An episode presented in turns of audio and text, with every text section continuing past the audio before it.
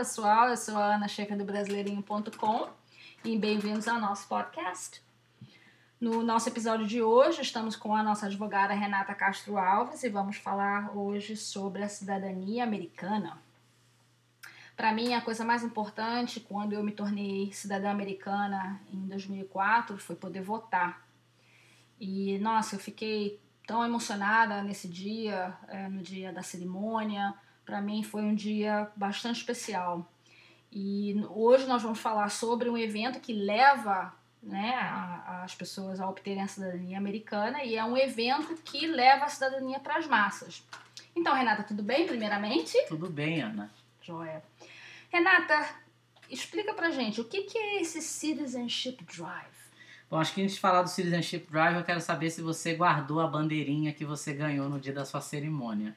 Eu fiquei com essa bandeirinha durante muito tempo, mas infelizmente ficou na casa do meu primeiro marido. é, porque a bandeirinha é o símbolo, é, né? Nós dois nos tornamos america cidadãos americanos no mesmo dia, juntos. Aham, aham. Foi bem legal. Essa bandeirinha é o, é o ícone da, da cidadania. Bom, é, brincadeiras à parte, o, o Citizenship Drive começou quando eu quando eu estava na faculdade de direito, Ana, a gente na Nova Southeastern University, que é uma, uma faculdade que fica, você é alumni, então eu você sou sabe. alumni da Nova, exatamente. Fica localizada é, bem central no condado de Broward, que é em Dave. E a gente tinha, como, como alunado, a gente tinha muita vontade de engajar é, com a comunidade para fazer um trabalho de, de clínica legal dentro da área de imigração e não, não tínhamos a oportunidade. E por várias vezes eu atuei como voluntária é, com outras entidades aqui da Flórida, da Florida New Americans, para citar uma delas, né? E fazendo mutirões de cidadania, onde voluntários, advogados, supervisionando o trabalho de voluntários, preenchiam toda a documentação de cidadania para que pessoas que estavam enrolando para fazer cidadania por falta de dinheiro tivessem a oportunidade de ter aquele serviço, que é um serviço avaliado num valor considerável, de uma maneira acessível. E uma das coisas que eu percebi é que o, existe todo um, um mister em volta da, da, questão de cidadania junto aos brasileiros que são residentes legais nos Estados Unidos, porque tem muita informação desencontrada. Então, é, quando assim que eu saí da faculdade, eu decidi fundar uma organização chamada é, Brazilian American Lawyers Association, que é a Associação Braso-Americana de Advogados, com o intuito de ter uma presença mais cívica junto aos brasileiros, né? E não existe maior exercício de, de cidadania ou de civilidade do que votar. E para votar, Votar. você precisa ser cidadão. Então o Citizenship Drive é, é, em essência, isso. São voluntários supervisionados por advogados, brasileiros ou não, porque o evento não é limitado a brasileiros, mas a gente vai ter vários advogados brasileiros presentes no evento, aonde nós vamos estar prestando serviços legais de maneira gratuita para que as pessoas possam, eh, de, de fato, tornarem-se cidadãos. E o que, que uma pessoa precisa para dar entrada, é, ou, ou quando que uma pessoa pode dar entrada para a cidadania americana, Renata? Tudo vai depender de como ela ganhou o green card dela, né? Que é o cartão de residência permanente. Se você ganha um green card por casamento e você continua casado com aquele cidadão americano, no momento que você tenha três anos de porte do, do, do você já pode dar entrada na cidadania desde que você tenha passado uma quantidade de tempo fisicamente nos Estados Unidos, né? Agora, se você ganhou o green por qualquer outro meio, por trabalho, ou, ou você ganhou pelo seu filho, ou ganhou pelo seu pai, pelo seu irmão, daí você tem que ter um período de residência de 5 anos. Você tem que mostrar que você passou, esteve nos Estados Unidos por 30 meses dentro desses 5 anos. Tá? É, a- o processo de cidadania é um processo um pouco mais fácil a nível de documentação mas é muito importante essa contabilidade das datas de entrada e saída, eh, porque a imigração tem preocupação de que você tem algum tipo de, de raiz nos Estados Unidos para se tornar cidadão. Não adianta só ter o green card e ir para o Brasil ficar dois anos lá e querer fazer a cidadania. Mas, em suma, esses são os requisitos para fazer a cidadania. É, eu me lembro que no meu caso, quando eu estava preenchendo os formulários, eu é, é, todas essas datas eu tive que entrar, eu peguei meu passaporte brasileiro e todas as, né, as, Uhum. as, é, o- As datas de as entrada e datas de saída. entrada e saída e preencher aquilo tudo. Tive que colocar, quando fui um Uhum. cruzeirinho às Bahamas, tive que colocar aquilo. Tudo ali. E agora me lembrei também que a minha irmã, ela, ela entrou no exército. Uhum. Então, como ela entrou no exército aqui nos Estados Unidos, ela conseguiu dela bem mais rápido também, É. né? Então, é isso mesmo, depende muito da, cal, da, da Da- pessoa. É, a, a questão do exército, quando você entra pro exército, o exército dá todo o respaldo, porque o exército tem um, um- um- um departamento legal, que é o, o, o, o JAGO, né, e vários outros. Então, a gente, hoje a gente não está tentando chegar a essa, a essa população, não porque eles não precisem de ajuda, mas é porque eles já têm um órgão específico para isso, eles, né? exatamente. Uma coisa que é importante saber é que é o seguinte, quando você ganha o green card por casamento e você está casado com um cidadão e você quer fazer a sua cidadania, o período de envio do seu caso, ou seja, você já está apto a enviar o seu caso com três anos. Só que a imigração aceita o seu caso com dois anos e nove meses, ou seja, três meses antes daquela data. A mesma coisa é para quem não ganhou o green card por casamento, ganhou por outros meios.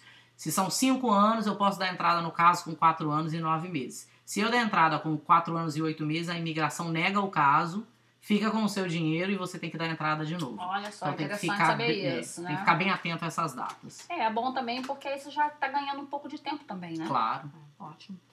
É, e o e, e que, que é preciso em termos de documento?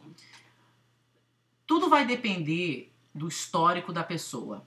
Porque se a pessoa nunca teve nenhum problema criminal, porque existem certas infrações que podem fazer com que a pessoa não é, seja, esteja apta a receber a cidadania, a documentação é, é bem pouca. A gente tem que mostrar se a pessoa está pleiteando porque está casada com um cidadão americano, a gente tem que mostrar a certidão de casamento, é, prova de cidadania do, do, do, do cônjuge, né, do marido ou da esposa. É preciso mostrar certidão de nascimento, cópia do green card, foto, mas é, é bem mais simples do que o processo de green card. Ah, tá. É, a gente precisa enviar também cópias do passaporte, cópias de, das, da- dos carimbos de entrada e saída. Não é preciso enviar necessariamente imposto de renda. Tá? Tem um questionário, o imposto de renda não é dispositivo como é no caso de green card. Mas uma das coisas que a gente está fazendo, Ana, é nós vamos estar disponibilizando no brasileirinho.com uma lista de documentos que são necessários para que a pessoa possa ver e ter aquele, aquela lista e, enfim, ter uma, uma maneira de consultar diretamente. Tá.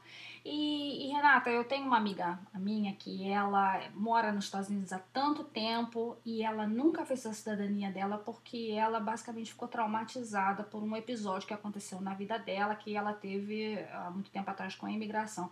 Existem muitas pessoas né, que também passam por períodos traumáticos e por isso não buscam a cidadania. Uhum. Isso é normal? É normal sim, Ana, e eu me surpreendi bastante quando eu, quando eu comecei a atuar como advogado de imigração, porque eu estava muito ansiosa para me tornar cidadã. No dia que eu fui fazer a minha cidadania, é, eu acho que eu nem dormi. Porque para mim aquilo era o, o, o- ápice de um, de um sonho mesmo, é, de- pessoal meu. Mas é, nem todo mundo tem a mesma experiência imigratória, ou até a mesma experiência legal que eu tive. Infelizmente, várias pessoas. É uma realidade a questão da, da representação que não é efetiva, representação legal, o pessoal que procura paralegal, que procura os notários, que acaba criando um problema onde não existe. E o, a grande questão da cidadania é, é o, o, as, são as informações desencontradas. A cidadania tem uma prova de inglês e uma prova de conhecimentos cívicos, né? E as pessoas têm medo dessa prova. Mas o agente migratório, em geral, o objetivo dele não é negar a cidadania. A gente brinca que a prova é the books on the table. Uhum. Porque é literalmente você escrever the books on the table. É muito, muito fácil. E é bem legal você estar falando isso, porque nós temos uma matéria no nosso blog do Brasileirinho que você escreveu, não é? Que é possível, a, a, a pergunta da, da, da, sua matéria foi: é possível fazer a cidadania sem, sem falar inglês? Sem falar inglês, é. né? É preciso entender que nos Estados Unidos o voto não é obrigatório. E existem vários estudos que mostram que o cidadão naturalizado é o que mais vota, porque para ele é uma questão de honra, é uma questão de, de integração com a de comunidade. Orgulho, Exatamente. Né?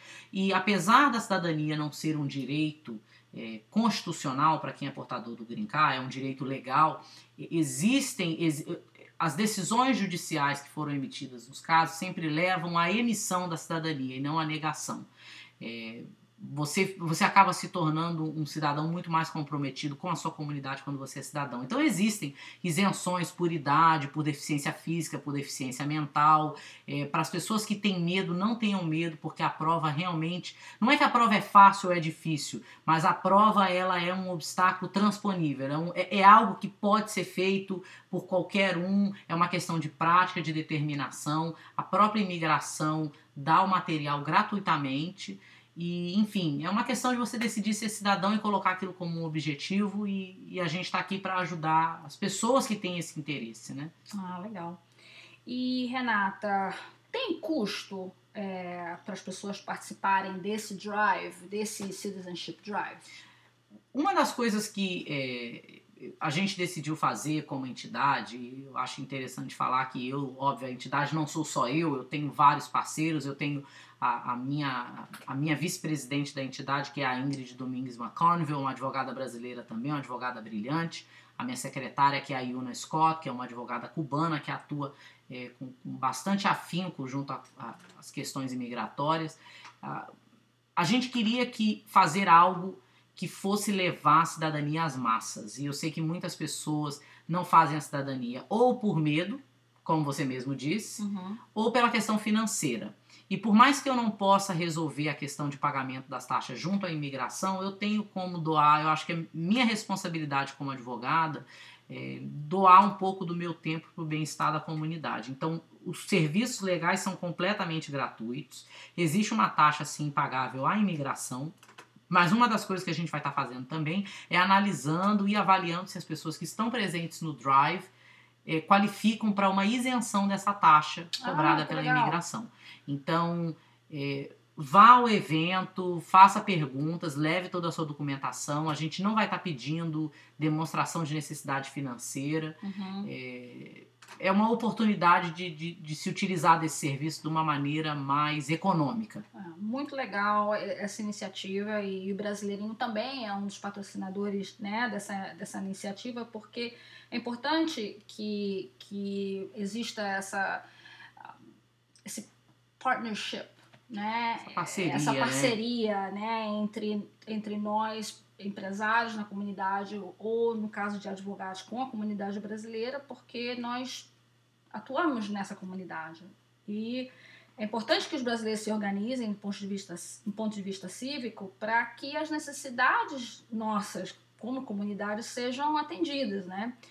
Então, é, para os nossos ouvintes, se, se você ou alguém que você conhece já está apto a fazer o processo, o processo de cidadania, é, eu diria que o primeiro passo seria registrar o seu e-mail no nosso site brasileirinho.com para poder receber notificação de quando esse próximo é, mutirão é, vai acontecer. Nós ainda não temos uma data em específica, mas se vocês entraram no site, deixaram seus e-mails, nós vamos entrar em contato com vocês é, para poder informar essa data.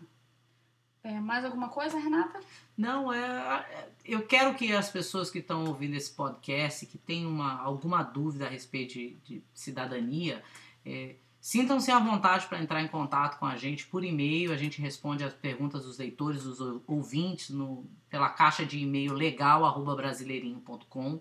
É, o evento vai ser em um, um, um domingo, que é para que realmente a gente tenha a presença do máximo de pessoas possível.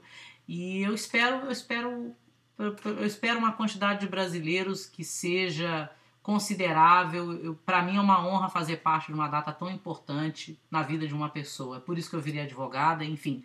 Estou é, ansiosa para que essa data, para que esse dia chegue e eu possa ajudar, eu, a Ingrid, todos que vamos estar voluntariando lá, possamos ajudar a comunidade da melhor maneira possível. Excelente. Vamos estar lá com vocês então. Muito obrigada, Renata. Tchau, pessoal. Obrigada, Ana.